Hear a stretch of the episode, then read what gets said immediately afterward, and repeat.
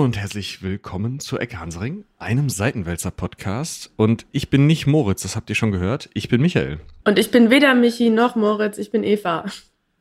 Und mal wieder darf Eva, äh, muss, muss Eva, oder? Muss Eva einspringen. Das war ja, also. Du ja, wurdest gefragt, bisschen, aber es war dringlich. Es war dringlich. Es war so, ähm, was machst du Sonntag? Ja, also äh, wir können das vielleicht mal kurz aufklären, oder? Es ist Sonntag. Wie viel Uhr ist es bei dir? Äh, 9.32 Uhr. Ja, 32. Bei mir ist 8.32 Uhr. Aber ich bin schon länger wach aufgrund von Recherchetätigkeiten. So ist ja nicht.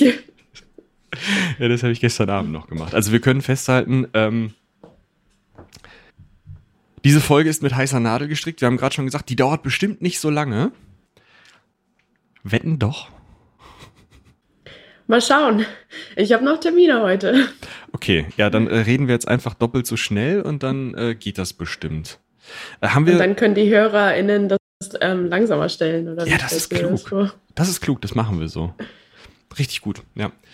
Ähm, äh, haben wir Großorganisatorisches zu klären? Möchtest du irgendeinen ähm, äh, vorher schon den Leuten sagen, äh, wenn ihr das hier verstehen wollt, müsst ihr Folge 7, 5 und 23 von den drei Meerjungfrauen hören, weil es da um irgendwas geht?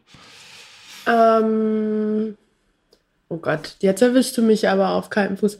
Ähm, Nee, jetzt gerade, also ich erwähne das wenn dann so im Laufe der Folge mal. Hm. Da fällt mir bestimmt noch was ein, weil über so ein paar Themen haben wir auf jeden Fall schon gesprochen, aber das erwähne ich dann.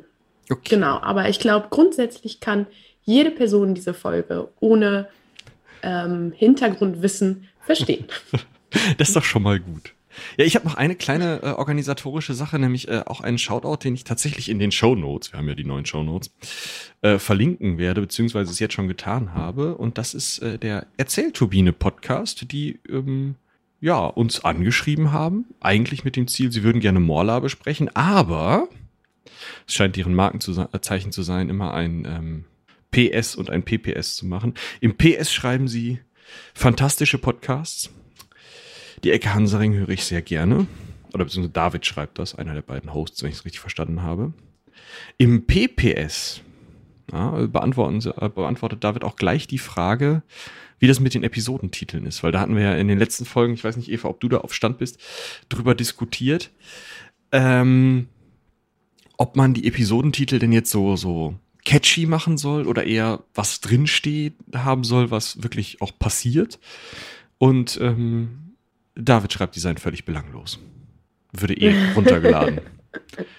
Hilft jetzt nicht im engeren Sinne, aber danke für die Mitteilung. Ja, ich weiß nicht. Äh, ihr habt doch auch relativ, also ihr habt nicht so, so Episodentitel von mh, hm, lateinischer Name. Sprechen wir mal drüber, oder? Nee. Ähm, also ich mag es ganz gern, wenn man im Episodentitel schon weiß, worum es gehen wird. Aber mhm. das ist vielleicht auch einfach persönliche Präferenz am Ende. Und es kommt vielleicht auch drauf an. Also vielleicht ist auch ein guter Mix das richtige Ding, so zwischen informativ sein, aber trotzdem Leute irgendwie catchen wollen. Es geht ja auch bis zu einem gewissen Grad beides. Also, ja. also postuliere ich für heute mal Atlantis in der Nordsee. ja, vielleicht. Genau, aber da siehst du ja, ne, es ist schon irgendwie, es macht Lust auf mehr, mehr, hahaha. ähm. Kann es sein, dass wir mit dir über ein Meeresthema reden? Wirklich? What? Okay. Ja, also ähm, scheint zu funktionieren, der genau. Titel. Also er, er, trifft auf Gegenliebe. Das finde ich, finde ich sehr schön. Ähm, worüber sprechen wir denn heute? Ja, du hast dir ja ein schönes Thema ausgesucht, nachdem wir lange hin und her diskutiert haben. Und deshalb sprechen wir heute über die Doggerbank, was ich ganz cool finde, weil wir uns damit in unsere Heimat bewegen. Also Nordsee zähle ich immer so ein bisschen als Deutschlands Heimat dazu. Ähm, ja, und ich würde sagen, wir fangen ähm, auch einfach mal an, ne? Ja, ich glaube, wir müssen als erstes sagen, wo die ist, oder? Also Nordsee, okay die ist jetzt nicht so riesig, aber wenn ich die Meeresgrenzen richtig im Kopf habe, äh, gehört doch alles so bis zum oberen Ende von Schottland dazu, oder nicht? Mhm. Ähm, ja, aber da, also ja, wie beschreibt man am besten, wo die Doggerbank liegt? Hm. Links von Dänemark, rechts von England, oben von Niederlande. Sehr gut. Nehmt euch eine Landkarte, liebe Leute, und dann zeichnet genau das nach. Ähm, und dann findet ihr euch mitten in der Nordsee wieder und fragt euch sicherlich, hm, wollen die jetzt eine Stunde über Wasser reden? Ja. Ähm, und ich sage nein. Verkehrte Welt hier. Denn tatsächlich ähm, haben sich wahrscheinlich niederländische Fischer genau das Gleiche gedacht, als die äh, fischen gehen wollten an genau diesem Ort, wo nur Wasser ist und dann ihre Grundschleppnetze ausgeschmissen haben und eben nicht nur Fische in diesen Netzen hatten und anderen Beifang, sondern eben auch sowas wie Knochen und Stoßzähne, ähm, die man normalerweise jetzt nicht so oft in den Grundschleppnetzen findet. Und die haben sich damals tatsächlich nicht so viel, also nicht gefreut unbedingt, aber die haben das Zeug halt irgendwie zurückgeschmissen. Naja. Und vielleicht, ja. Warum auch nicht? Also ich meine, das können doch auch irgendwelche, also wann war das? 1600 Keks oder so? Mhm.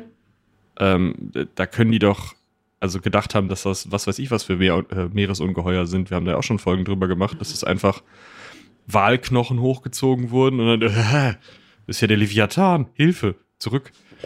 Ja, aber wäre das irgendwie, also hätten die ja irgendwelche Meeresungeheuer da gefunden, dann hätten die das ja mitgenommen und ja, tolle Geschichten wieder. erzählt, oder? Ja. Ähm, ist ja heute, wenn Haizähne gefunden werden, nicht anders. Das alle mm. so sind, hier ist mein Haizahn. Megalodon und so.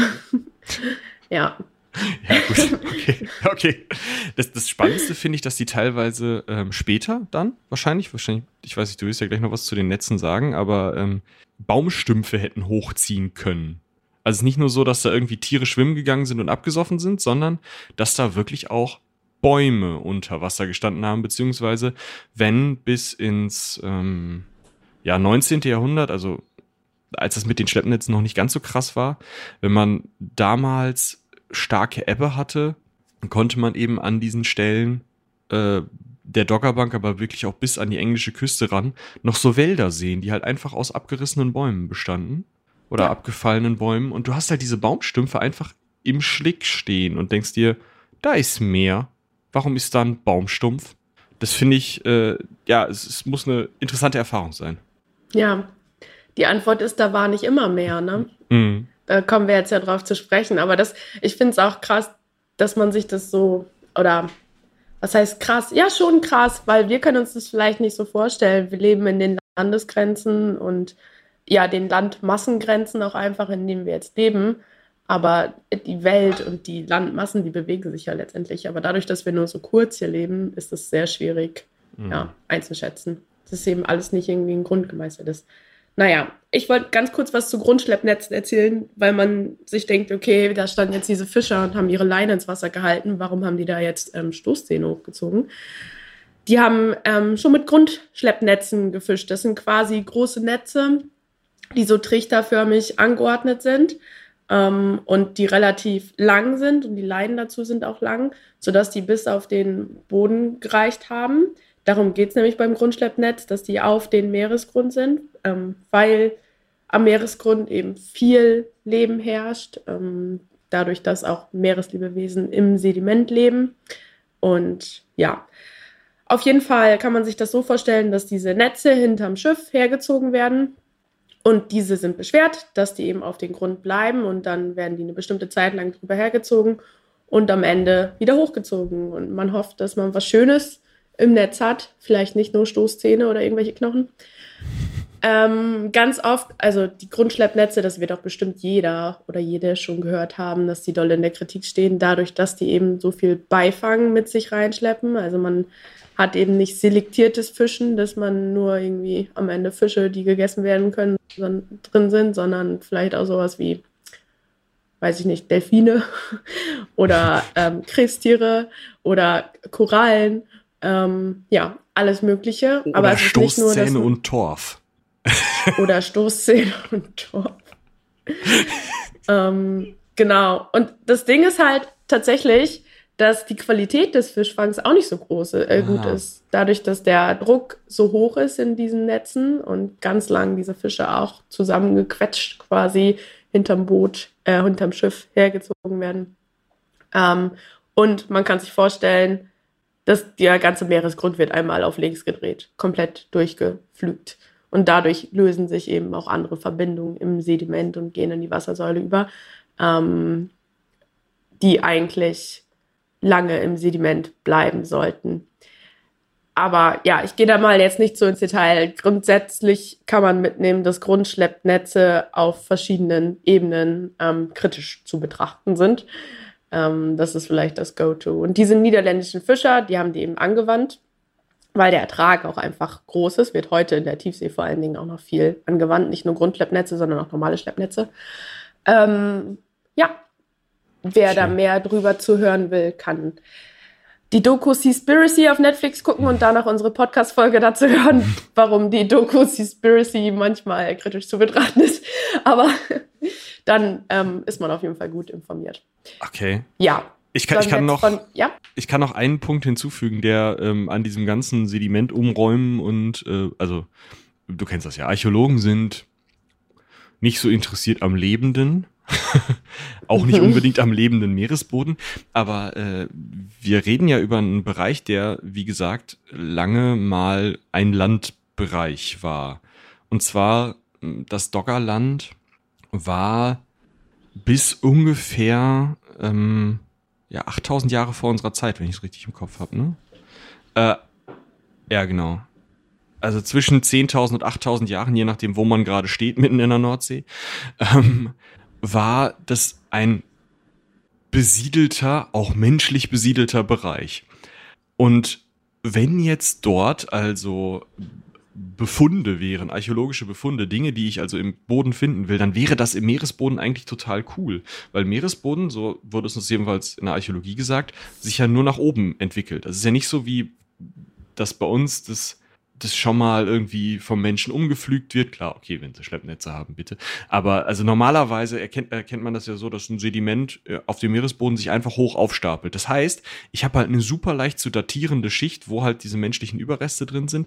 Und ich habe halt eine sehr sichere Schicht, weil natürlich niemand das umgräbt, weil wer sollte das tun? Und da pflügt keiner, da baut keiner Häuser, alles sehr angenehm. Und jetzt kommen halt diese Hoshis mit den Schleppnetzen und sind der Überzeugung, sie müssten da irgendwie die ganze Gegend umgraben und dann passiert eben oder dadurch ist eben das Problem, dass bis heute, das, die haben irgendwann an, äh, Ende des äh, 19. Jahrhunderts ähm, damit richtig groß losgelegt und haben diese ganze Dockerbank einmal umgepflügt. Und bis heute ist es so, dass diese Dockerbank so umgepflügt ist, dass große Teile der Befunde, also man wird diese ganzen Sachen, die durch das Netz wieder durchgerieselt sind, irgendwelche Steinsplitter und sowas, wird man noch finden, aber die Befunde, also in welchem Zusammenhang sind die zu finden, die sind alle zerstört. Deswegen Schleppnetze sind nochmal extra doof, wenn man Meeresbodenarchäologie betreiben will, wozu wir, denke ich, gleich noch kommen. Ähm, ja, ja, aber auf der anderen Hand hättest du diese ganzen ersten Befunde ohne die Grundschleppnetze ja nicht gefunden. Und dann hättest du gar nicht gewusst, wo du, also dann säßen wir jetzt nicht hier und würden über die Doggerbank reden. Das ist weißt du, was ich meine? Das ist vielleicht richtig, aber dann hätte man es halt ähm, zum Beispiel über Sonar oder so rausfinden können. Ich meine, was willst du auch machen? Ne? Die Leute, die damit angefangen haben, sind lange tot, denen kann man nicht mehr böse sein, die nicht mehr böse angucken. Also, ähm, äh, ne? und wahrscheinlich wird man zu gewissen Zeiten auch einfach diese Menge an Fischfang gebraucht haben oder zumindest gemeint haben, sie zu brauchen. Aber ähm, ja, also äh, obwohl ich keinen Tauchschein habe, würde ich sowas ganz gerne mal aus der Nähe sehen, mit runtergetaucht und so. Da grinst du, nur weil du einen Tauchschein hast. ja. Ähm, ja, ich, ich habe nur ein bisschen was dazu gelesen und ich kenne mich auch mit mhm. Unterwasserarchäologie nicht so gut aus. Aber ich glaube auch, dass es nicht so einfach ist, das wieder. Aber mhm. du wirst mhm. dazu noch ein bisschen mehr gleich erzählen, wahrscheinlich. Ja, ein paar Sachen kenne ich. Ich kenne mich halt, wenn oder großenteils mit Süßwasser, Unterwasserarchäologie aus, aber das hat auf jeden Fall ähnliche Implikationen und dann, ich denke mal, im Zusammenhang werden wir da äh, durchaus gut was finden. Sollen wir aber erstmal so ein bisschen erzählen, äh, was dann da alles gefunden wurde und was wir erstmal dort erwarten? Also, oder äh, sehen unter dem Wasser, so, also was da Ja, genau. Wir, wir fangen mal so ein bisschen mit der Entdeckung an, würde ich sagen. Oder Genau. wie man überhaupt darauf kam, Ja, es ist früh. dass da nicht nur die Nordsee ist. Ähm, ja, wir haben ja gerade schon über diese niederländischen Fische erzählt, die dann sowas wie Hörner, Knochen, äh, Knochen von Auerochsen oder Wollnashörnern als Beifang hatten und die das irgendwie nicht so cool fanden, weil die das nicht essen konnten. Ähm, und erst Generationen später hat sich der Amateur-Paläontologe Dick Mull ähm, damit beschäftigt und geäußert, dass er die Knochen doch ganz gern mal sehen würde und dass sie doch vielleicht auch einfach mal aufschreiben könnten, wo die diese ganzen seltsamen Beifänge haben. Also, dass man mal wirklich Koordinaten hat und das irgendwo zuordnen kann. Ähm, und das fand ich zum Beispiel ganz cool, weil da Wissenschaft und ähm, Fischerei Hand in Hand geht. Ähm, Das stimmt. Finde ich immer ein cooles, cooles Projekt. Ähm, das wird tatsächlich ähm, im Südpolarmeer teilweise auch so gemacht, dass es so Guides gibt für Fischerei, die dann quasi ähm, sehr gefährdete Arten identifizieren können und man daran feststellen kann, wo die noch vorkommen und wo die nicht vorkommen. Aber naja, kleiner Exkurs. Auf jeden Fall wollte dieser ähm, Dick Mo, das war sein Name, Ein gerne Niederländer. Koordinaten haben. Ein Niederländer. ähm, und im Jahr 1985 bekam er dann auch einen Knochen, und zwar einen Kieferknochen, der relativ gut erhalten war. Also ich glaube sogar sehr gut. Ähm, und der war von einem Menschen. Das und der hatte halt, sehr abgenutzte Backenzähne, habe ich gelesen. das ist halt schon krass. Also menschliche Knochen, vorher waren es ja nur Tiere und jetzt mit dem Menschen weiß man halt, also kann man das schon wesentlich stärker zeitlich eingrenzen, weil so lange ist der Mensch ja noch nicht da. Also Wollnashörner haben die Erde auch gesehen, als noch keine Menschen unterwegs waren. Und ähm, ja, es ist, es fängt dann erst so richtig an, dass man diese Gegend beforscht und dann eben auch die Dogger Bank erstmal äh, ja als Teil einer Landmasse, die zu ähm, ja Eiszeitzeiten kann man vielleicht sagen ähm, trocken gefallen war, identifiziert hat. Das ist nochmal ganz spannend, weil auch die Gegend drumherum, also der Ärmelkanal und so, waren auch trocken gefallen. Und diese Doggerbank ist aber das, was noch so am höchsten liegt. Das muss damals also fast ein Berg gewesen sein. Hm, Wir haben nämlich 120 Meter Meeresspiegelunterschied und die Doggerbank ist jetzt, glaube ich, 16 Meter an der kleinsten Stelle unter Wasser oder so. Also mega, Mhm. mega flach, einfach mitten in der Nordsee. Und ähm, erst das, damit hat man halt erst 1985 angefangen, sich das zu überlegen, so, ja, okay, wir wissen, da ist sowas wie die Doggerbank und ähm, da könnte diese Gegend gewesen sein. Und man hat das erst 1998 Doggerland genannt, um halt sich da eine Vorstellung zu schaffen. Aber vielleicht kommen wir mal zu den Backenzähnen. Du sagst, die waren sehr abgenutzt. Richtig, das hatte ich gelesen und meine erste ähm, Assoziation war, oh Gott, hatte der arme Mensch Stress, weil ich das von meiner Zahnärztin kenne, die hat meine Zähne angeguckt und meinte, sie haben viel Stress, oder? Und dann kriegt man so eine Plastikplatz-Dingens für die Nacht, ne? Ja, kenne ich. Ganz genau. Und dann kriegt man am nächsten Tag eine Nachricht, du kannst du am Sonntag Podcast mit uns aufnehmen. Und dann dachte ich, ja, kein Wunder, dass ich Stress habe. naja, long story short. Ja, also äh, ich weiß Ähm. nicht, ob der Mann Stress hatte. Kann sein. Aber, äh, oder ob es überhaupt ein Mann war. Ich meine, es ist ein Kieferknochen. das Ähm, weiß ich auch nicht. aber was man festhalten kann, ist, dass in der Mittelsteinzeit, also im Mesolithikum, tatsächlich nicht nur ja, gejagt und gesammelt wurde. Also es ist nicht mehr nur so, dass, äh, wie man das vielleicht so aus Steinzeitbüchern kennt, irgendwelche Leute mit Feuersteinspitzen an ihren Speeren irgendwelchen riesigen Mammuthorden hinterhergelaufen sind, sondern ähm, also das ist sozusagen, wenn man wirklich ganz holzschnittartige Bilder haben möchte, dann sind Leute mit Speeren hinter Mammuts Altsteinzeit. So. Das ist ungefähr von 600.000 bis 10.000 vor Christus. Und dann kommt die Mittelsteinzeit, das Mesolithikum, die Altsteinzeit heißt Pas Paläolithikum und die Jungsteinzeit heißt Neolithikum. Ich werde das wahrscheinlich gleich andauernd durcheinander werfen, deswegen sage ich es jetzt lieber einmal vorher.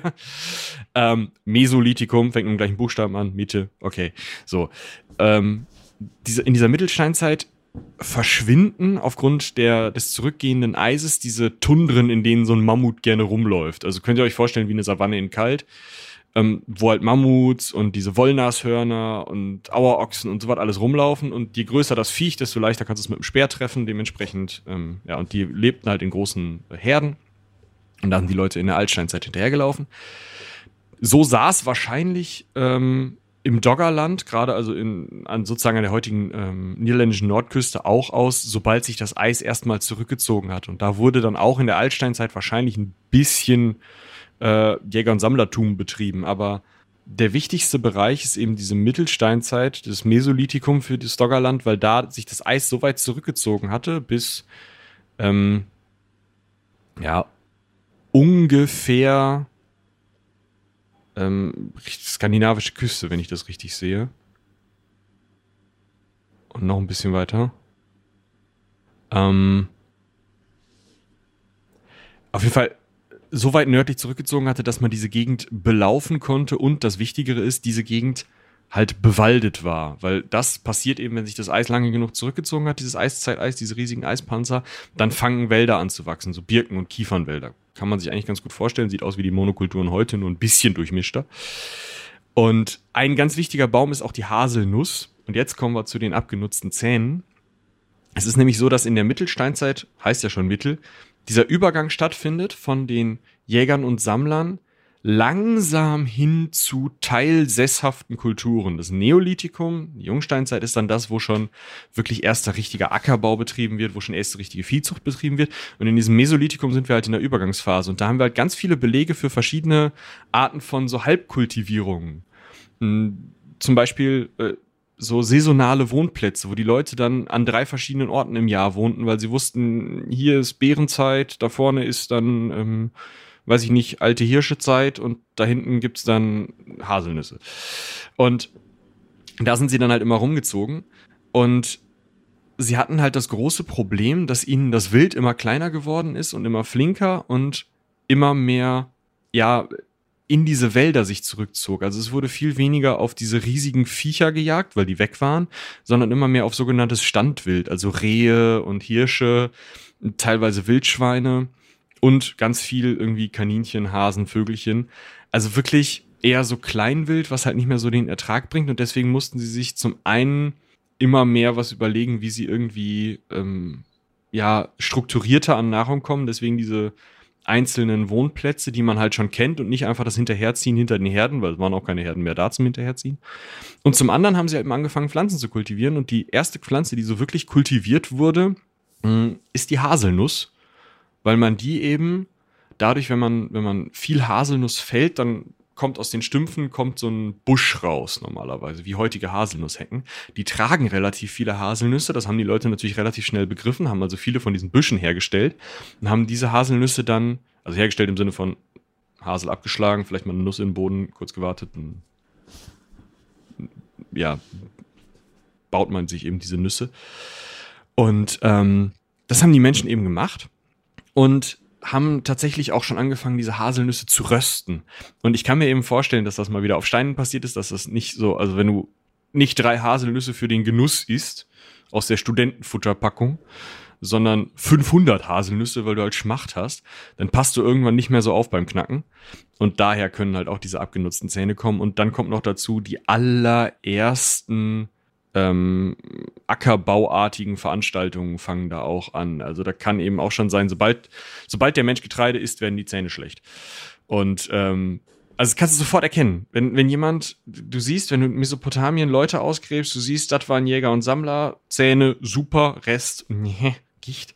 Und wenn du dann die, ähm, die, die äh, Ackerbauern ausgräbst, dann siehst du halt krummer Rücken, kaputte Zähne, das waren Ackerbauer. Also es ist ist schon krass, ne? Also die teil, äh, tauschen sozusagen diese Sicherheit im Nahrungsangebot gegen schlechtere oder vielleicht weniger für gerade den, den Kieferapparat geeignete Nahrung. ist ganz spannend.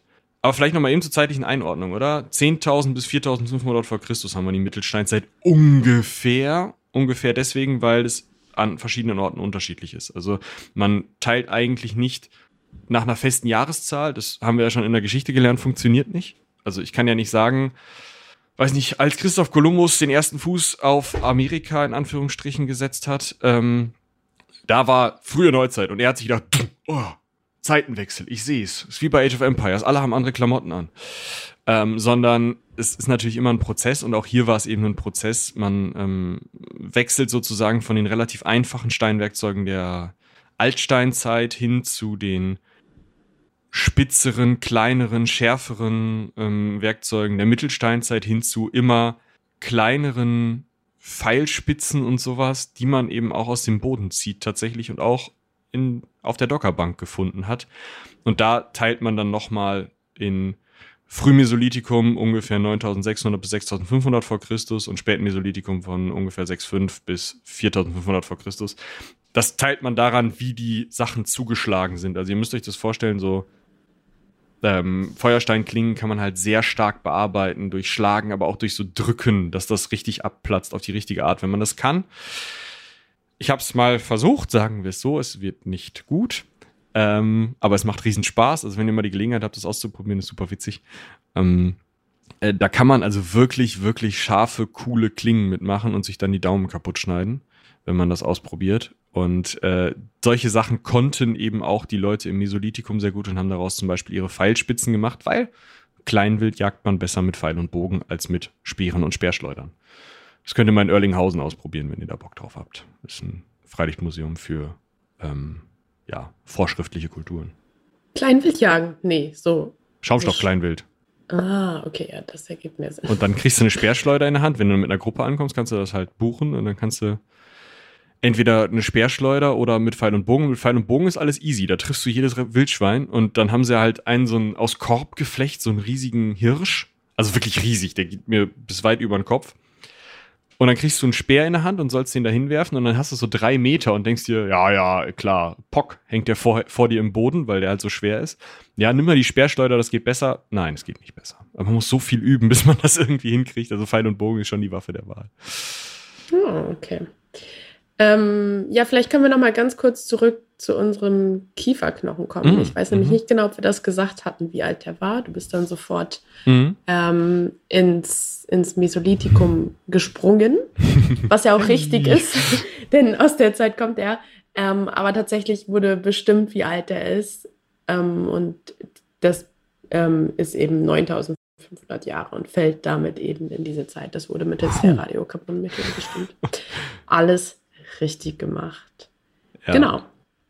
Das ist also ganz, eigentlich eine ganz spannende Zeit äh, für, für so einen Archäologen, ähm, besonders weil man nicht viel mehr als diese Feuersteingeräte findet und vielleicht mal so ein, die haben häufig keine Häuser gebaut, sondern so Unterstände und Windwände.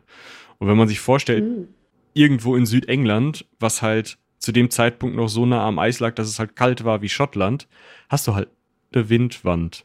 So wie wenn du an die Nordseeküste gehst und da irgendwelche Leute siehst, die sich ähm, sonnen wollen und nicht so viel Wind abbekommen wollen und sich dann so mit so zwei Stecken und so einer Plastikfolie.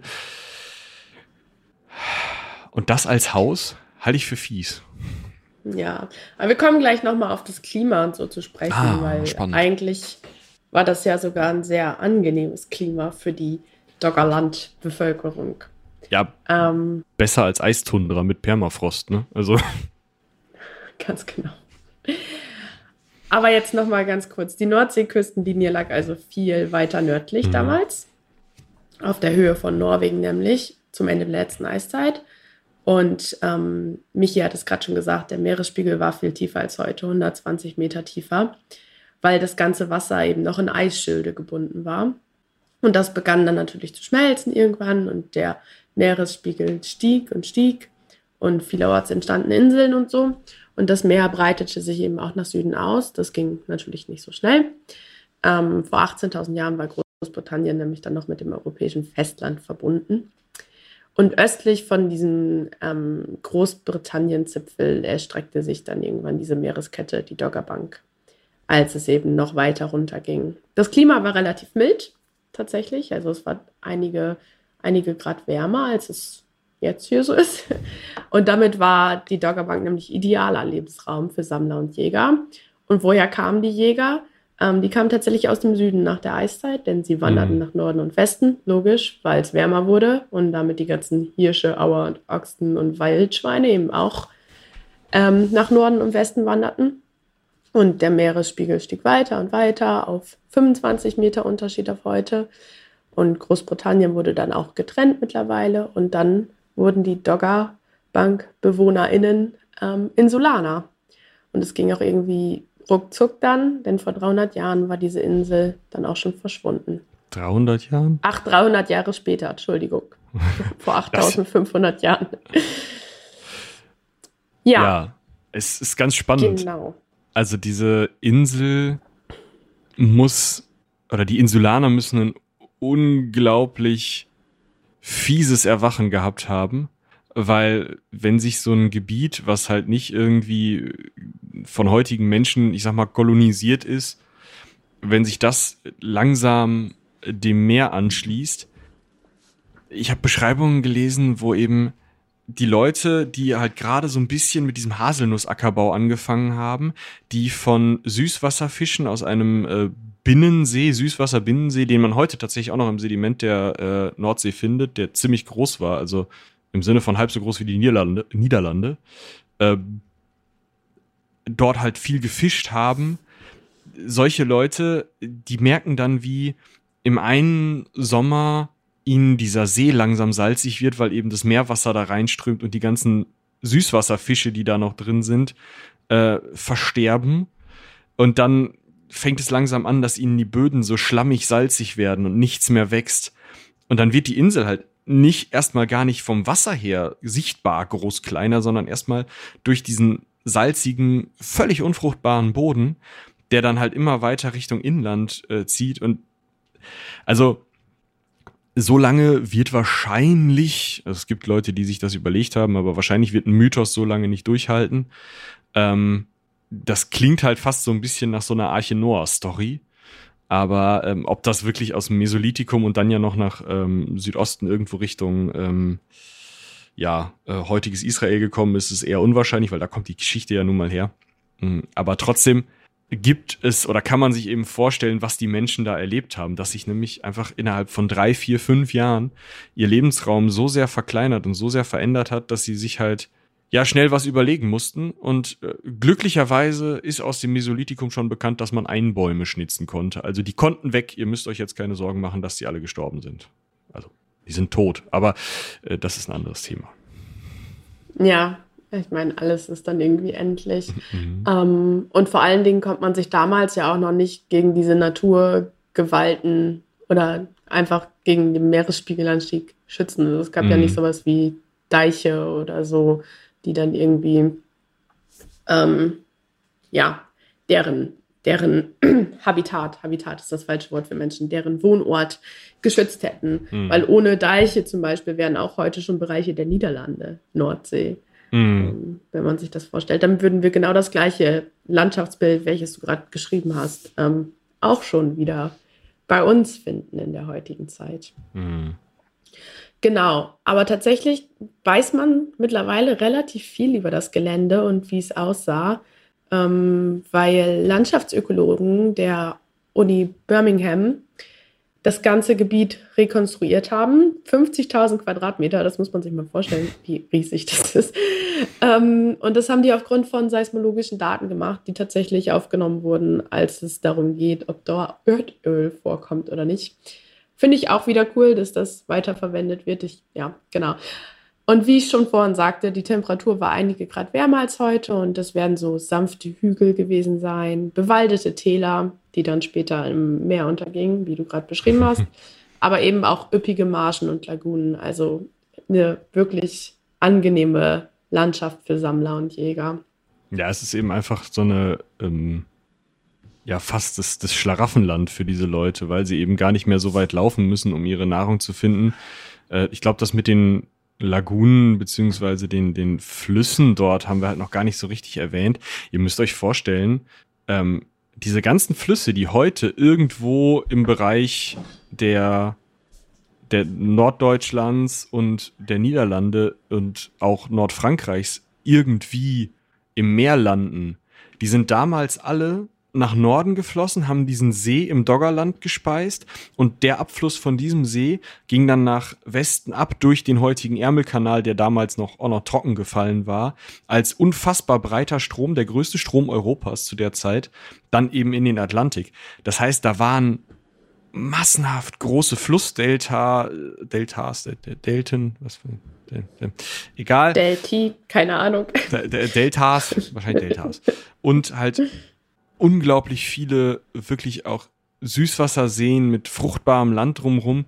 Also es wäre auch für Ackerbauern total cool gewesen, aber gerade eben für Leute, die sich gerade von diesem, wir äh, laufen Mammutherden hinterher hinzu, wir fangen das kleinere Zeug, eben auch, wir fangen Fische entwickelt haben, war das halt super geil. Einfach. Also, wie gesagt, Schlaraffenland kann man vielleicht sagen.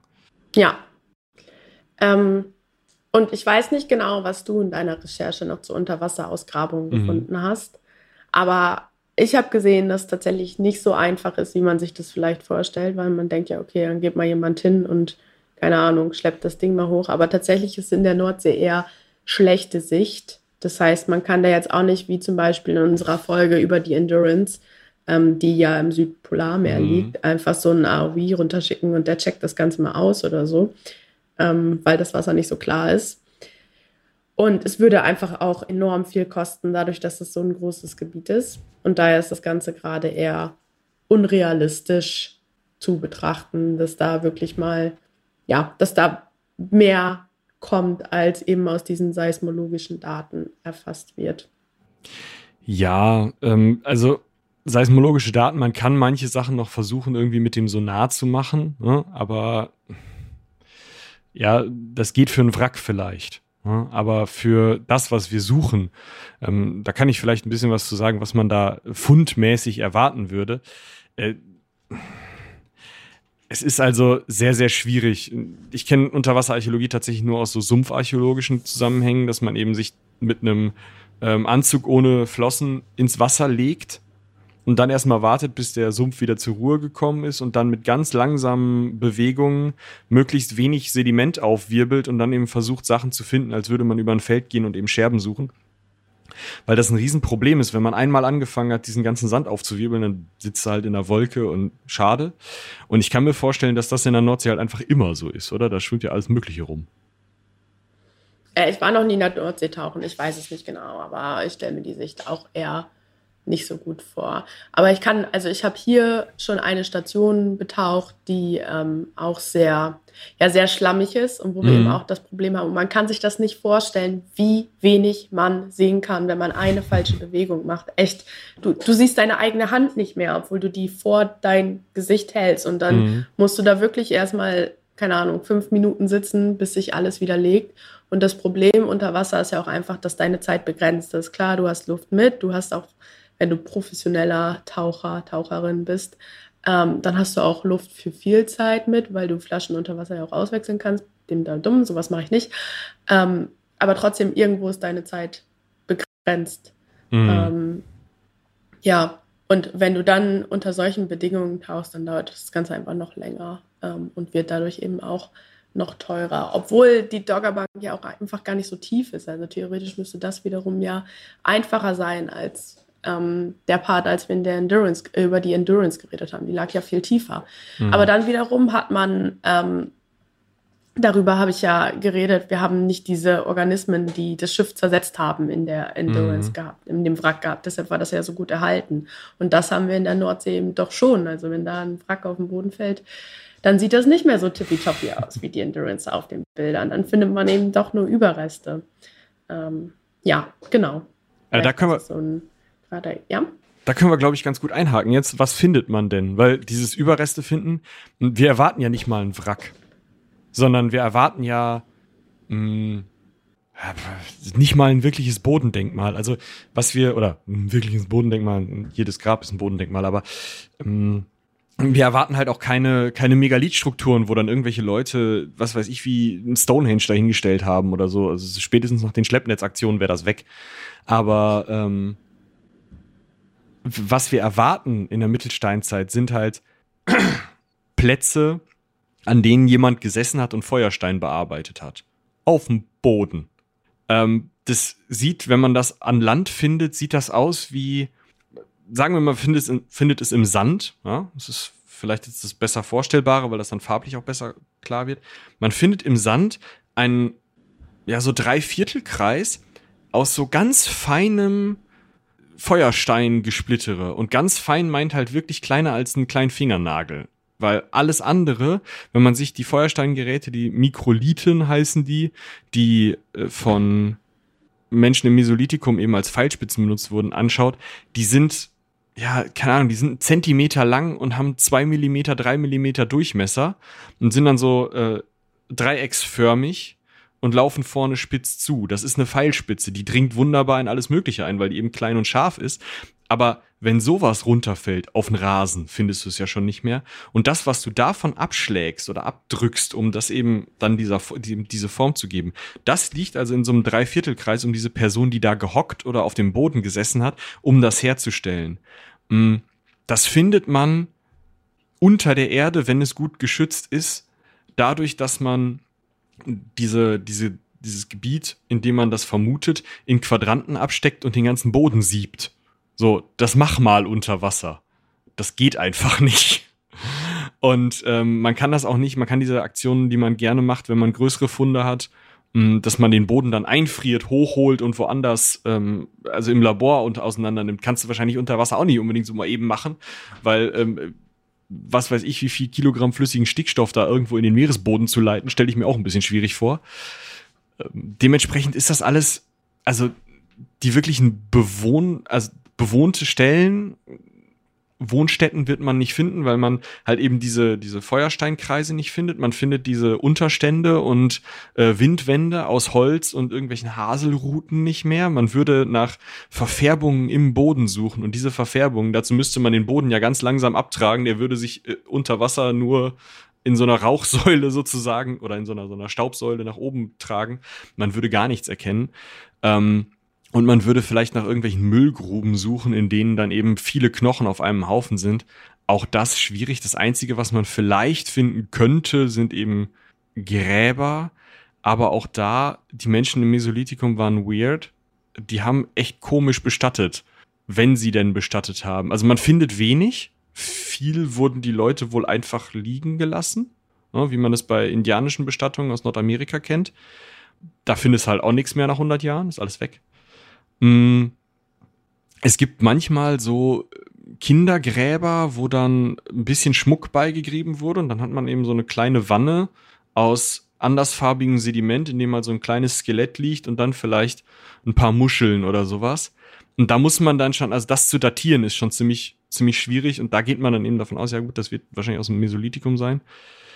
Und dann gibt's halt die richtig komischen Sachen, wie zum Beispiel Schädelbestattungen wo man dann halt einfach 150 Schädel in einer Höhle findet und sich denkt, okay Leute, klar, bitte. Oder, also da, da hat man es eben so gemacht, dass man den Leuten die Köpfe abgetrennt hat. Diese Köpfe hat irgendwie sauber machen lassen, meistens von Tieren, weil so ein Knochen auskochen da halt auch noch nicht wirklich bekannt war. Also einfach gewartet hat, bis die am, äh, an der Oberfläche ähm, ja, sich verschädelt hatten. Und dann hat man die irgendwo in, in der Höhle ins Regal geräumt sozusagen und hatte da seine Bestattungsgruppe. Das ist das eine und das andere, das wohl merkwürdigste, was man gefunden hat, ähm, war ein, wo ist er?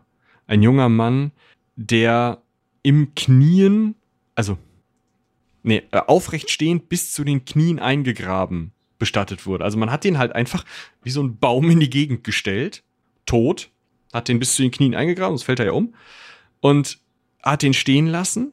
Und erst als dann obenrum alles zerfallen war und sozusagen nur noch so ab Mitte Oberschenkel alles stand, hat man da drauf ein Feuer gemacht und mit dem, mit den Überresten dieses Feuers war dann diese Grabstelle verschlossen. Und sowas im Meeresboden zu finden, also das sind so Bestattungen, die man irgendwie kennt, und sowas im Meeresboden zu finden, ist halt geradezu unmöglich.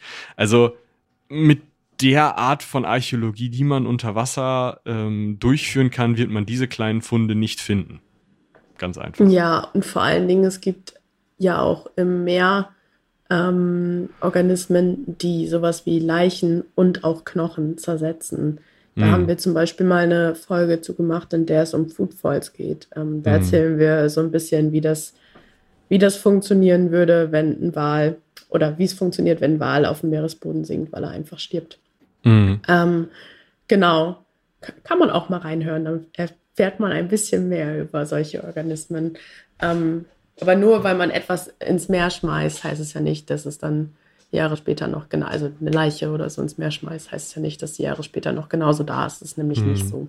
Aber wie ist das mit Sediment? Also, weil es sedimentiert ja immer auf.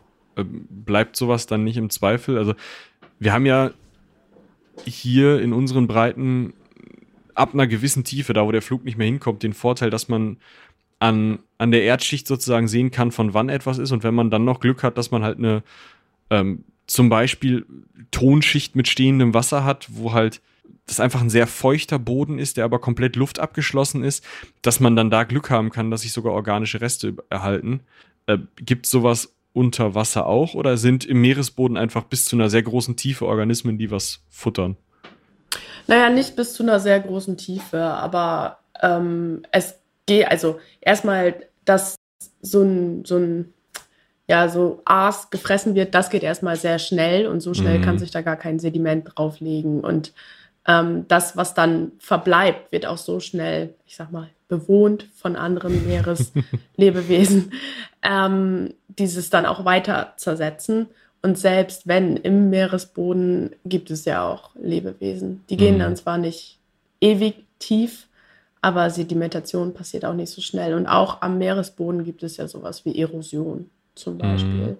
Oder ja, diese Sedimentation, die geht einfach nicht so schnell. Und du kamst auch diese Verfärbungen zu sprechen. Und mhm. ich muss ehrlich gestehen, ich weiß es nicht ganz genau, aber ich glaube, man, das ist schon anders als ähm, wie es an Land ist, dadurch, dass Verfärbungen eben auch durch Meereslebewesen zustande kommen. Also ich glaube, das wird sowieso nicht funktionieren, dass man ähm, Sand abträgt und dann schaut, ob man darunter was findet, weil kann auch einfach Fischkacke sein. so nach dem Motto. Obwohl, das hat man am Land auch. Dazu kenne ich mich leider zu wenig mit Archäologie aus. Da müsstet ihr vielleicht mal eine Unterwasserarchäologin einladen. Mm. Ähm, ja, das wäre sowieso ja, mal spannend. Genau. Ja, wir sind jetzt ein bisschen von unserem Skript abgekommen, aber ja. es war ja ein spannender Exkurs. Was ich mich gerade gefragt habe mit dem Mann, der eingebuddelt wurde, kann es nicht einfach sein, dass der auch lebendig eingebuddelt wurde, Mitte Beine? Ja, das kann sein. Mehr wegkommt? Das, also, okay. das wirst du ihn jetzt nicht mehr fragen können. Also, man ja, hat halt, okay. was man gefunden hat, sind halt die Knochen bis Mitte Oberschenkel und dann Feuer. Und die anderen Knochen lagen halt drumherum verstreut und waren auch ein bisschen angebrannt. Das heißt, man wusste, okay, der untere Teil war eingegraben. Und der Rest war halt einfach nur, was zum Fick ist in diesen Leuten vorgegangen. Und ansonsten, äh, aber das hat man häufiger, dass man denkt, äh, oh, wir haben eine ganze Besiedlungsschicht gefunden, die kein einziges Grab hat. Nur einen angeknabberten Brustkorb. Hm. Yummy. Andererseits glaube ich, dass das irgendwann spätere ähm, Bevöl oder spätere Bevölkerung vielleicht auch über uns denken wird mit unseren ja, Friedhöfen oder dass Leute sich nochmal schicke Sachen anziehen, bevor die vergraben werden oder verbrannt werden oder ja, genau. Aber egal, das ist ein anderes Thema. Also, das könnte ich jetzt lange drüber reden, aber ja, äh, lass uns mal weitermachen mit, wie sich das da äh, gewandelt hat. Ja, Oder? schreibt Michi, wenn ihr da eine Folge drüber wollt. also erzählt euch da bestimmt noch mal ein bisschen was von Toten. Ah. Aber ihr habt schon mal eine Folge über die Katakomben gemacht, oder? Über die Katakomben in Paris und wir haben auch schon mal eine über römische Bestattungen gemacht und ähm, ich kann schon mal prophezeien, sobald wir in vorschriftliche Zeiten kommen, haben wir halt drei Möglichkeiten, worüber wir sprechen können. Ähm, mhm. Bestattungen, irgendwelche Sachen, von denen wir nicht wissen, was es ist. Also weiß der Archäologe keinen Reim, kann es nur noch kultisch sein. Und Siedlungsplätze. Hm. Also wir okay. werden garantiert über, ähm, weiß ich nicht, merowingische Gräberfelder auch nochmal reden müssen. Einfach weil, oder halt auch andere Gräberfelder, die Merowinger haben ja schon geschrieben. Aber da, also es gibt halt einfach viele Sachen, mh, die wir nur über die Grabbeigaben wissen. Wann welche Leute ähm, was für Schüsseln benutzt haben, äh, welches Porzellan, wie verbreitet Gläser waren zum Beispiel. Solche Sachen wissen wir einfach nur über die Bestattungen. Und äh, dementsprechend, ja, ähm, werden wir über Bestattungen reden, keine Angst. Okay, das war nicht der letzte Bestattungskontent. Wir kommen mal kurz wieder zu unserem Thema zurück. Ähm, oh. Ich möchte nämlich noch ein Ereignis erwähnen, ähm, weil manche WissenschaftlerInnen auch vermuten, dass der Wandel nicht nur so nach und nach kam, sondern tatsächlich auch relativ abrupt. Denn vor etwa 8200 Jahren ähm, ist es so, dass sich aus einem Gletschersee in Nordamerika, dem Agassiz-See, wenn er so ausgesprochen will, eine riesige Menge Schmelzwasser in den Atlantik mhm. ergoss. Das, der Meeresspiegel stieg starkartig um 60 Zentimeter an. Ich finde, 60 Zentimeter klingt nicht viel, aber was das mit dem Leben macht, das ähm, ist halt doch ein Unterschied. So, also, ja. Naja, wir haben Und, ja gerade gehört, 1,20 war die Doggerbank unter Wasser, äh, über Wasser, oder nicht? Ja, genau, dann ist es halt doch die Hälfte. Und man muss sich ja auch überlegen, wie viel Wasser das ist. Das ist ja nicht so lokal, dass es nur um 60 Zentimeter ansteigt. Und dadurch, dass das Wasser auch sehr kalt war, hatte das auch Klimaeinwirkungen. Ähm, also das eiskalte Wasser verlangsamte tatsächlich die Meeresströmung, weil die relativ warm war. Und dadurch gab es einen plötzlichen Temperaturabfall da wodurch der Wind noch schneidender, kalter wurde. Mm. Ähm, und die in ihren Windhütten, wie du es schon vorhin beschrieben hast, sich bestimmt saßen und dachten, fuck. ähm, und gleichzeitig kam es noch zur Storiga-Rutschung. Das ähm, ist in Norwegen passiert, das ist quasi ein gewaltiger Erdrutsch. Und folgedessen kam es noch zu einem Tsunami und das ganze Leben war bestimmt nicht mehr so toll. Danach verlangsamte sich der Anstieg des Meeresspiegels allerdings, aber das Ding war wahrscheinlich schon durch für die Doggerländer. Ja. Also ich habe gelesen, dass es sogar mehrere Tsunamis dann irgendwie gegeben haben muss, weil diese, also ich kenne mich mit dieser Wellenformation Physik nicht aus, aber dass halt dieses Doggerland einfach immer wieder überspült worden ist. Ähm, ja, ist dann ja ein Prozess, das hört man ja heutzutage noch, dass ein ja. Tsunami meistens manchmal nicht alleine kommt. So. Mm.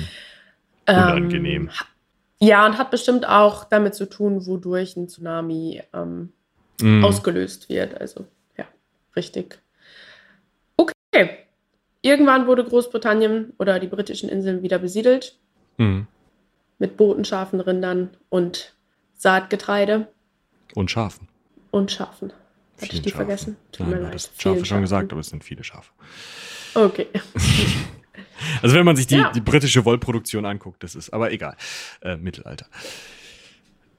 Nee, also das Ding ist halt irgendwie, das finde ich so spannend, dass das ja wirklich wie Atlantis einfach verschwunden ist. Ne? Also das muss ja wirklich, wie abrupt können wir nicht sagen, aber ja trotzdem innerhalb einer Lebensspanne gewesen sein. Also es muss Leute gegeben haben, die auf der Doggerbank oder im Doggerland geboren worden sind da Hügel und Felder kannten, da, äh, oder Hügel und Wälder, nicht Felder, äh, da ihre Haselnüsse gegessen haben und rumgelaufen sind und die dann Mitte 30 mit einem Bötchen dahin fahren mussten. Und das finde ich halt schon echt krass. Ja, also ich finde es auch krass, wenn man drüber nachdenkt. Aber letztendlich, Krisen passieren ja auch schnell. Mhm. Und Wahrscheinlich. Vielleicht bin ich ein bisschen abgehärtet durch die letzten Jahre, keine Ahnung. Aber ähm, äh, ja, doch, es ist schon krass, wenn man dann so einen Baum sieht und den immer weiter im Meer versinken sieht. Das stelle ich mir auch schon irgendwie seltsam vor. Aber es ist wahrscheinlich was, was man sich dann einfach annimmt und auf das man reagiert. Und ich kenne mich jetzt nicht so gut mit dem Leben damals vor, aber es ist ja einfach eine Umweltbedingung, an die man sich anpassen musste. Und damals war man ja sicher auch gewöhnt, bis zu einem gewissen Grad sich an Umweltbedingungen anzupassen. Dass man dann nicht gesagt hat, nee, wir bauen hier ein Deich hin und wir bleiben hier leben, sondern okay, wir schnitzen uns jetzt ein Kanu und dann fahren wir. Ja, ja weiß ich nicht. Also es, es, ging ja gar nicht anders. Also die damals waren ja Nomaden oder Halbnomaden und im Zweifel ja, die sind gegangen, weil hm, was willst du machen? Ja. Und, und eine Lebensspanne ist klar ist ein kurzer Zeitraum, so gesamt weltgeschichtlich betrachtet, aber irgendwie auch ein langer Zeitraum. Mhm. Denk an die Klimakrise, als du ja. jung warst. Wie oft hast du da über die Klimakrise nachgedacht? Klar, die war schon im Gange, ja. aber ähm, es war noch nicht so Thema, weil man die Auswirkungen noch nicht so gesehen hat mhm. oder nicht sehen wollte. Und jetzt sitzen wir hier, 41 Grad. Hm. Ja, das stimmt, das stimmt. ja. ja. Und du bist ja noch nicht mal alt. Was meinst du, wie das in 30 Jahren aussieht? Ja, nee, kann ich mir auf jeden Fall vorstellen. Deswegen sage ich ja, das muss einfach also es ist einfach eine, eine abrupte Veränderung, äh, wenn man es geologisch betrachtet und halt auch eine, eine krasse Veränderung für so, ein, so eine Bevölkerung da. Ja, das stimmt natürlich. Also es ja. kommt es ein 180-Grad-Wandel. Mhm. Das auf jeden Fall. Ähm, ja, wild. So, dann war die Doggerbank auf jeden Fall, oder das Doggerland damals ja. Ja, jetzt heutzutage ist die Doggerbank, damals das Doggerland. ähm, erstmal ein Ort ohne Leben, ist untergegangen, aber tatsächlich ist die Doggerbank immer noch ein Ort voller Leben. Das ist nämlich das größte Sandbodengebiet in der Nordsee und das ist ein bisschen, ja, man kann sich das wie eine unterseeische Wüste vorstellen, aber wie ich schon sagte, es kommen tatsächlich viele Lebewesen vor. Sonst wären diese niederländischen Fischer da ja nie, mm. nie hingefahren und hätten versucht zu fischen. Ähm, die dehnt sich ungefähr über 30 Quadratmeter, äh, 30.000 Quadratmeter aus, Entschuldigung. Ähm, zwischen 15 und 40 Meter tief, was eben auch nicht besonders tief ist, wenn man sich jetzt mal alle Weltmeere anguckt. Mm. Ähm, und die sehen zwar so ein bisschen öde aus, aber tatsächlich gibt es Würmer, Muscheln, Seeigeln und Krebstiere zu Tausende. Und diese Sandböden sind dadurch auch riesige Nahrungskammern für Massen an Fischen. Ähm, Scholle, Seezunge, Kabeljau, Schellfisch und eben auch Sandaale. Und diese Schwärmen von Sandaalen locken wiederum auch ähm, Vögel zum Beispiel an. Man vergisst ja immer, dass Vögel irgendwie auch Meereslebewesen sind. Und wo es so viele Fische gibt, gibt es eben auch oder zieht es eben auch Robben, Delfine und Schweinswale hin.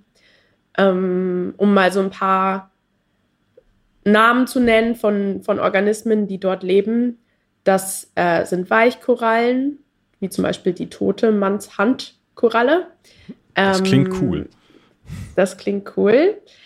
ähm, dann Knorpel äh, von, von äh, Knorpelfischen, von Laich, äh, sind das Laichplätze, Entschuldigung, mein Gehirn hatte gerade einen kleinen Aussetzer. ähm, dann die Islandmischel und Seefedern wiederum. Genau, also Wellhornschnecken zum Beispiel auch. Also es gibt mehrere Lebewesen da, die eben auch schützenswert sind. Und tatsächlich wurden auch schon Anträge gestellt, die Doggerbank zum Schutzgebiet werden zu lassen. Hm. Was ja nicht nur durch die Flora, Fauna da, Fauna mehr als Flora, ähm, schützenswert wäre, sondern eben auch durch den ganzen kulturellen Aspekt und weil es eben auch ähm, ja wichtig wäre, dass es erstmal alles so bleibt, wie es ist, bis wir vielleicht Methoden haben, um Ausgrabungen zu starten. Ähm, deshalb gab es die Idee, das zum Schutzgebiet werden zu lassen oder zumindest bodenberührende Fangmethoden zu verbieten, wie zum Beispiel Grundschleppnetze. Das ist tatsächlich nicht so durchgegangen, wie man sich das erhofft hatte. Also 34 Prozent der ganzen Doggerbank ist jetzt für Bodenfanggeräte geschützt und 5 Prozent ist wirklich geschützt. Also was wirklich im Sinne von für alles geschützt. Da darf gar nichts gemacht werden. Ähm, wer ein bisschen mehr was zu Meeresschutzgebieten hören will, da haben wir auch schon mal eine Meerjungfrauenfolge zu gemacht. Und was die im Endeffekt bringen und was es bringt, wenn man nur einen Teil vielleicht auch schützt weil ein Teil schützen ist ja schön und gut, aber dann fischen eben alle entlang des Randes des Meeresschutzgebiets, weil ja, im Meer gibt es ja nicht so die Grenzen, dass man sagt, okay, ich bin ein Fisch und ich bleibe jetzt innerhalb dieses Meeresschutzgebiets. So funktioniert das jetzt leider nicht. Ja, gerade ähm, aus archäologischer Sicht muss ich halt auch sagen, ähm, ich weiß ja nicht, wo, wo ich das, also wo ich archäologischerweise dieses Bodenschutzgebiet gegen diese Schleppnetze hinsetzen sollte, weil ich ja nicht weiß, wo die Bodendenkmäler sind. Ich weiß ja gar nicht, wo ist vielleicht mal noch kein so ein Steinabschlagplatz oder noch kein, vielleicht ist da ja ein Megalithgrab, keine Ahnung. Irgend sowas. Noch nicht vom Schleppnetz zerstört worden, dass da bitte bis heute auch kein Netz langfährt. Das kann ich ja nicht rausfinden, weil wir die Methoden noch nicht haben. Das heißt, klar, äh, vielleicht muss auch irgendwie gefischt werden, weil die Leute gerne Fisch essen, aber ähm, eher nicht da, bitte. Und ich meine, ich habe mir gerade ja. diesen Sandaal angeguckt, der ja auch nur von einem Glottesverschlusslaut davor geschützt wird, dass er eine Fußbekleidung ist. Ähm, Sandale. Bitte? Ach so. Sandaal. Ja. Ha, ha, ha, ha. ja. Ha, ha, ha. Äh, die sehen jetzt auch nicht so essbar aus, die Viecher. Also für einen Vogel gerne, aber. Bäh. Der Tobias-Fisch. Ähm. Okay, bevor Michi sich hier noch weiter an irgendwelchen Fischen verirrt, wollte ich noch sagen, dass derzeit auch Pläne im Raum stehen, die Doggerbank als Offshore-Windpark zu nutzen. Dadurch, dass das eben einfach so eine höher gelegene ähm, Sandbank ist. Ja, toll. Richtig. Aber das ist tatsächlich alles noch in der Planung. Ähm, ja, aber die Doggerbank war ja nicht nur ein historischer Ort wegen der Aus- oder wegen den Funden, die man dort gemacht hat und was man eben alles an Gelände rekonstruiert hat, sondern war auch Schauplatz von Gefechten, wenn ich es richtig weiß, Michi, oder? Ja, also es ist halt, äh, Menschengeschichte hört ja nicht auf, nur weil Wasser drüber ist. Ähm, klar, was? es war dann relativ lange Ruhe von, was hatten wir gerade gesagt, 8500 vor Christus, also beginnende Mittelsteinzeit, vielleicht ein bisschen ähm, bisschen später, als dann wirklich alles überflutet war, ähm, bis ungefähr 10.000 Jahre später, nämlich am 17. Juni 1696, als wegen, während des äh, Pfälzischen Erbfolgekrieges eine erste Seeschlacht auf der Doggerbank ausgeführt wurde. Äh, ihr könnt euch vorstellen, der war richtig wichtig, dieser Pfälzische Erbfolgekrieg. Oder sagen wir es mal anders. Es war doch ganz interessant, weil dort haben nicht irgendwelche Pfälzer gegen irgendwelche Pfälzer gekämpft, die sich überlegt haben, Leute, lass uns mal aus der Pfalz rausgehen. Das ist ja blöd, wenn wir da kämpfen.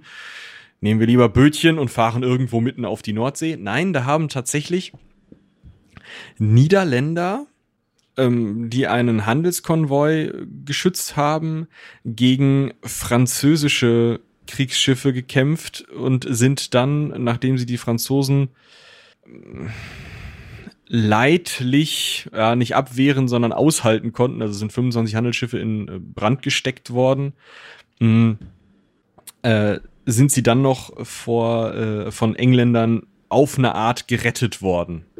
Also, äh, wie gesagt, es war schon viel passiert, es waren schon äh, niederländische Kriegsschiffe zerstört worden. Aber ähm, es war also das eins der ersten Seegefechte dort. Davon mag man vielleicht noch das ein oder andere dieser Handelsschiffe auch auf der Doggerbank finden. Äh, genauso wie eines oder mehrere der Schiffe des ähm, vierten englisch-niederländischen Seekrieges von 1781. Auch dort sind dann noch Holzschiffe auf der Doggerbank versunken. Ich denke mal, ähm, ja, auch da wird vielleicht noch einiges liegen, beziehungsweise ähm, sich da irgendwo im Sediment finden, auch wenn Holzschiffe sich wahrscheinlich so nah unter der Meeresoberfläche relativ schnell zersetzen, oder? Mhm. Schon, obwohl es kommt drauf, auf den Standort drauf an. Also es gibt auch gut erhaltene Wracks. Aber ich kenne mich nicht so genau mit Wracks aus, wie ich schon gesagt habe. Sorry, dass ich diese Folge so, ich kenne mich nicht so genau äh, äh, aussage. Ich bin leider keine Unterwasserarchäologin. Vielleicht ähm, musst du mal umschulen. Ja. Ähm. Nö. Nein, ähm, vielleicht, wenn du mal wen kennst, sagst du Bescheid, aber ich glaube, äh, du trägst ja alleine die tote Manns Hand. Ich habe sie auch vorhin gegoogelt, ist schon super cool. Ähm, die sieht ja wirklich aus wie so eine Hand. Ich werde ein Bildchen verlinken. Ähm, genau, äh, zu weiteren äh, Kampfhandlungen und ich glaube, das ist so das, was man vielleicht noch, also es gibt natürlich auch immer äh, Handelsschiffe, die da drüber fahren, aber da ist eben keins einfach so aus Spaß versunken und es hat sich auch tatsächlich noch niemand auf dieser Doggerbank festgefahren, weil die eben schon sehr lange als ja, Sandbank will ich nicht, will ich es nicht nennen, aber als Untiefe in der Nordsee bekannt ist und somit eben sehr tief fahrende ähm, oder tiefliegende Schiffe da einfach nicht langfahren. Und 15 Meter ist ähm, halt auch schon echt viel also es hat sich niemand da festgefahren, aber was eben noch passiert ist, ist der Doggerbank-Zwischenfall, den man vielleicht schon mal gehört hat. Da sind nämlich britische Fischerboote von der russischen Flotte beschossen worden, weil die russische Flotte sich gerade im russisch-japanischen Krieg befand und scheinbar auf der falschen Seite ihres Staates dachte, natürlich, das sind ähm, Fischerboote unter englischer Flagge, das müssen japanische Torpedoboote sein und äh, dann eben auf diese mh, vermeintlichen japanischen Torpedoboote geschossen haben. Es war ein diplomatischer Zwischenfall. Es ist dann nicht dazu gekommen, dass die Briten in diesen Krieg eingegriffen haben und die Russen haben sich dann im russisch-japanischen Krieg eine ziemlich blutige Nase geholt. Dazu könnt ihr noch mal die Nikolaus der zweite Folge euch ähm, reinziehen. Nikolaus der erste ähm, ist der Großvater von Nikolaus dem zweiten. Ähm, der hat da äh, eben mitgekämpft und oder hat den, diesen Krieg ähm, befehligt, wenn ich mich recht entsinne. Und ähm, es ist eben so, nee, Quatsch, Nikolaus Zweite hat ihn sogar befehligt. Ähm, es ist eben so, dass das nicht besonders gut für die Russen ausgegangen ist und sich daraus eben auch viele der Verwerfungen, die heute in oder die dann über die Zeit in Russland ähm, stattgefunden haben, sich halt an diesem Krieg ausgelöst haben, weil die Russen eben gemerkt haben, dass sie technisch doch nicht auf der, auf der Höhe der Zeit sind. Und dann gibt es noch äh, Gefechte im Zweiten Weltkrieg, verschiedene U-Boote, die dort ähm, äh, gefochten haben, versenkt wurden und ein großes Seegefecht tatsächlich zwischen ähm, deutschen und britischen ähm, Schlachtschiffen, also so richtig das, was man sich eben aus dem Zweiten Weltkrieg vorstellt, diese großen Schlachtkreuzer mit diesen mehreren Batterien auf dem Schiff, die dann aneinander vorbeifahren mit unterschiedlichen Geschwindigkeiten oder sich teilweise auch so gleich auf ähm, nebeneinander stellen als Schiffe und dann eben zwar in eine Richtung weiterfahren, aber eben ja fast wie ähm, Piratenschiffe oder irgendwelche ähm, Schiffe der, der ähm, East India Trading Company oder so, da die Breitseiten aufeinander abfeuern, aber eben auf ein bisschen größere Entfernung und mit ähm, anderen Geschützen. Und da ist es so, dass dort ein ähm, deutsches Unternehmen von den Briten sehr empfindlich gestört werden konnte. Ähm, ein Schiff, nämlich die Blücher, der Panzerkreuzer Blücher, sogar versenkt wurde und äh, das Ganze, obwohl, und das fand ich noch ganz interessant, äh, der englische Admiral relativ schnell sein, sein Schiff manövrierunfähig wurde und er dann abgeholt werden musste und mit einem anderen Schiff rumfahren und so. Und deswegen relativ schnell nur noch mit Flaggensignalen seinen Leuten sagen konnte, was sie tun sollen. Und dann eben ähm, der Flaggenoffizier Mist gebaut hat und da irgendwie was falsch buchstabiert hat mit den Flaggen am, am Mast und dadurch äh, alle möglichen, ähm, ja, vielleicht eher gar nicht so klugen äh, Aktionen von diesen britischen Schiffen gefahren wurden, sodass die meisten anderen deutschen Schiffe fliehen konnten, was, wenn man das anders kommandieren hätte können, wahrscheinlich besser funktioniert hätte und da dann eben mehr deutsche Schiffe äh, bei zerstört worden wären, weil die Deutschen keine äh, Rückendeckung hatten. Und äh, das Ganze ist so ausgegangen, dass der britische Admiral, der dieses, diese Blücher hat versenken lassen, ähm, im Dienst geblieben ist, sein Flaggenoffizier im Dienst geblieben ist, aber der Konteradmiral oder ähm, Vizeadmiral, Vizeadmiral, Verzeihung, der diese die restlichen Schiffe, die noch weiter vorne waren und sich die Flaggen angucken mussten und dann tun mussten, was auf den Flaggen steht, der ist rausgeflogen, weil er ja Mist gebaut hat, obwohl der einfach nur diese Flaggen gelesen hat, sich gedacht hat, was? Äh, wahrscheinlich meint er das. Und dann dementsprechend gehandelt hat. Mhm. Ist eigentlich noch mal eine ganz interessante Story, aber ich glaube, über Seegefechte im Zweiten Weltkrieg machen wir noch mal eine eigene Folge, äh, ähm, weil das würde jetzt wesentlich zu weit führen. Was wir auf jeden Fall wissen und festhalten können, ist, die Blücher liegt auch am Grund der Doggerbank oder auf der Doggerbank obendrauf. Ja. Das ist echt eine interessante Story. Krass. Der arme Typ. Ja, es ist halt total unangenehm, dass halt gerade der, der keine Scheiße gebaut hat, rausfliegt. Und der Flaggenoffizier ist dann später noch in dieser Skagerrak-Schlacht. Vielleicht sagt dir das sogar was. Mm, am Ende des Zweiten Weltkriegs oder mitten im Zweiten Weltkrieg wollten die Deutschen irgendwann durchbrechen durch den Skagerrak, weil sie ähm, festgesetzt waren von der britischen Flotte. Und dann wollten sie eben da durchbrechen. Und es gab halt eine riesige Schlachtschiffschlacht, bei der die Briten gewonnen haben und die Deutschen drin behalten haben. Und dabei hat aber eben dieser Flaggenoffizier von diesem Admiral wieder Scheiße gebaut.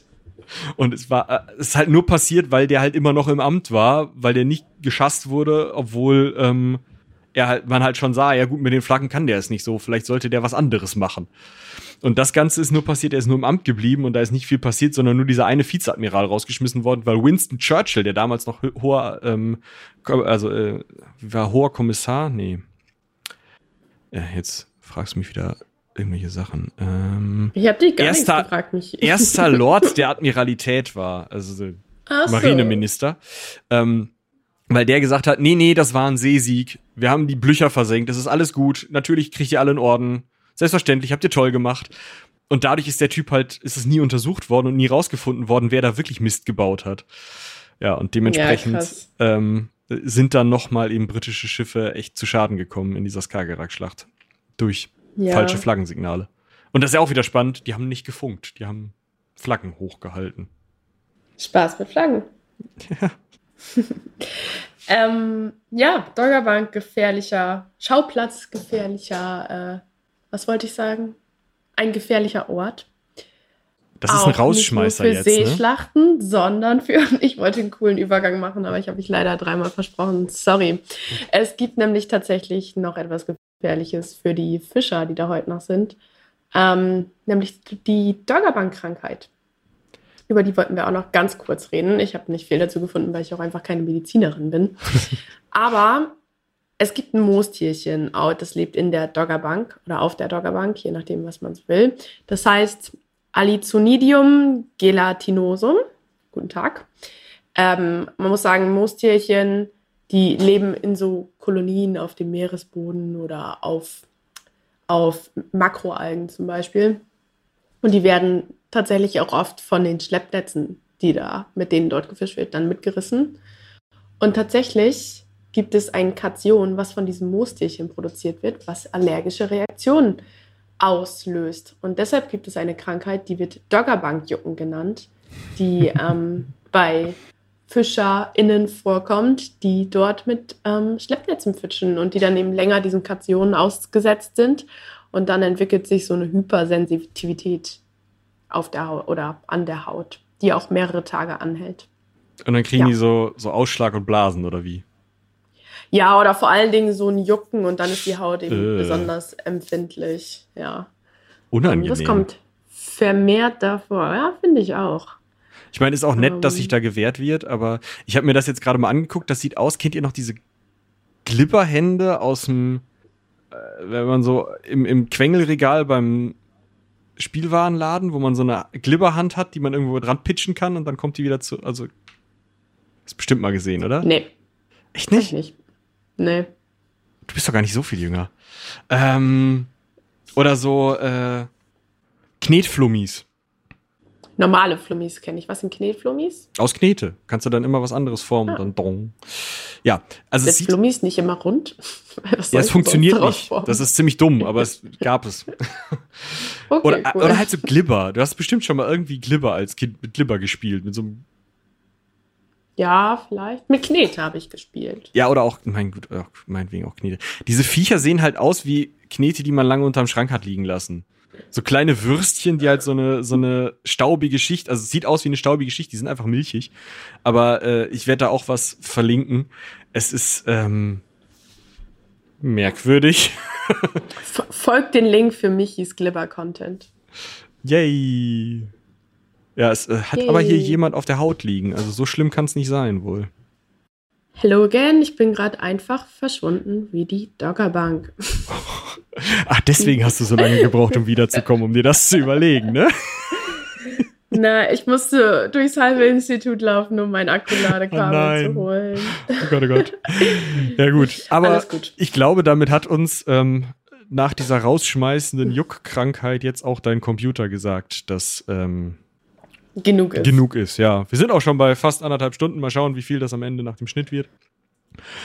Ja, ich glaube nicht, äh, ich weiß ich auch nicht. Vielleicht haben wir auch viel Blödsinn geredet. Ich möchte noch mal kurz sagen, ich hatte das Gefühl, heute war ein bisschen chaotisch, aber ich hoffe, es war trotzdem okay. Sonst wäre halt, also dass ich eingesprungen bin, war es okay, auch wenn ich von Archäologie nicht so viel Ahnung habe, ähm, wie ihr vielleicht gemerkt habt. Aber ja. Du hörst doch auch unsere anderen Folgen, da haben wir auch nicht so viel Ahnung. Ähm, alles gut. Herzlichen okay. Dank, dass du dabei bist, warst. Denn, Gerne. Ähm, alleine für die ganzen Einblicke in, in Sediment und Boden und so ähm, und Tiere da unten drin, das sind halt einfach Sachen, habe ich mich nie mit beschäftigt. Sobald es unter Wasser geht, äh, fange ich an zu planschen, das war's. Insofern, ähm, ja, auf jeden Fall. Äh, ich fand's bereichernd und das nächste Mal können wir uns vielleicht auch wieder länger vorbereiten, wenn ähm, wir längere Vorlaufzeiten haben. Und äh, ja. Ja. Darf ich noch Werbung für was machen? Ich bitte darum. Ich wollte jetzt gerade fragen, was du noch so alles ähm, empfehlen möchtest.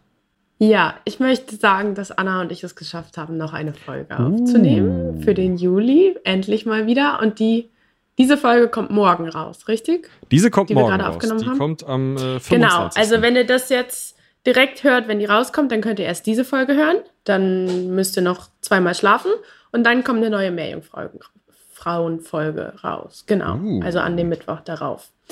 Ähm, und tatsächlich kündigen wir da auch schon den diesjährigen Adventskalender an. Ui.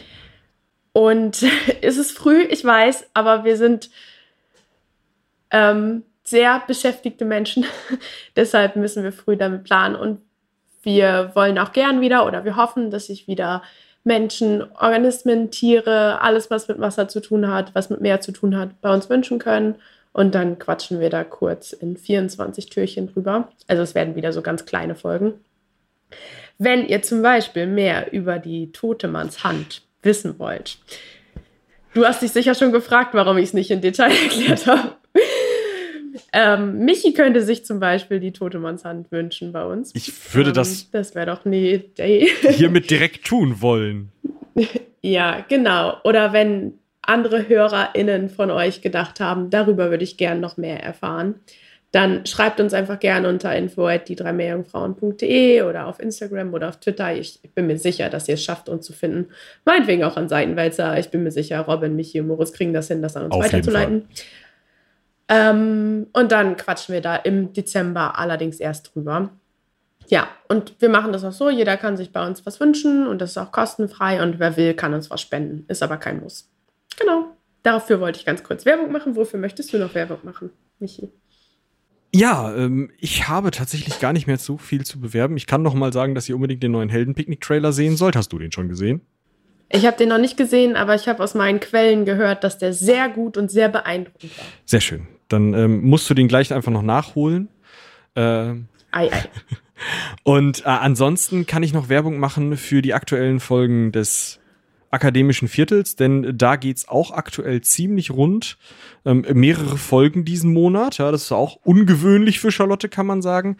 Ähm, das eine ist ein äh, Recap, wo sie nochmal ähm, ja, äh, wieder einen äh, ihrer äh, Interviewgäste vorlädt, weil es da eine Entwicklung gab. Und das andere ist tatsächlich mit einer Professorin, ehemaligen Professorin von mir, ähm, über das Wissenschaftszeitgesetz, da sie nach langer Zeit dann die Uni verlassen musste, weil ihr Vertrag auslief und es hieß, ja, nö, ähm, können wir jetzt nicht mehr verlängern.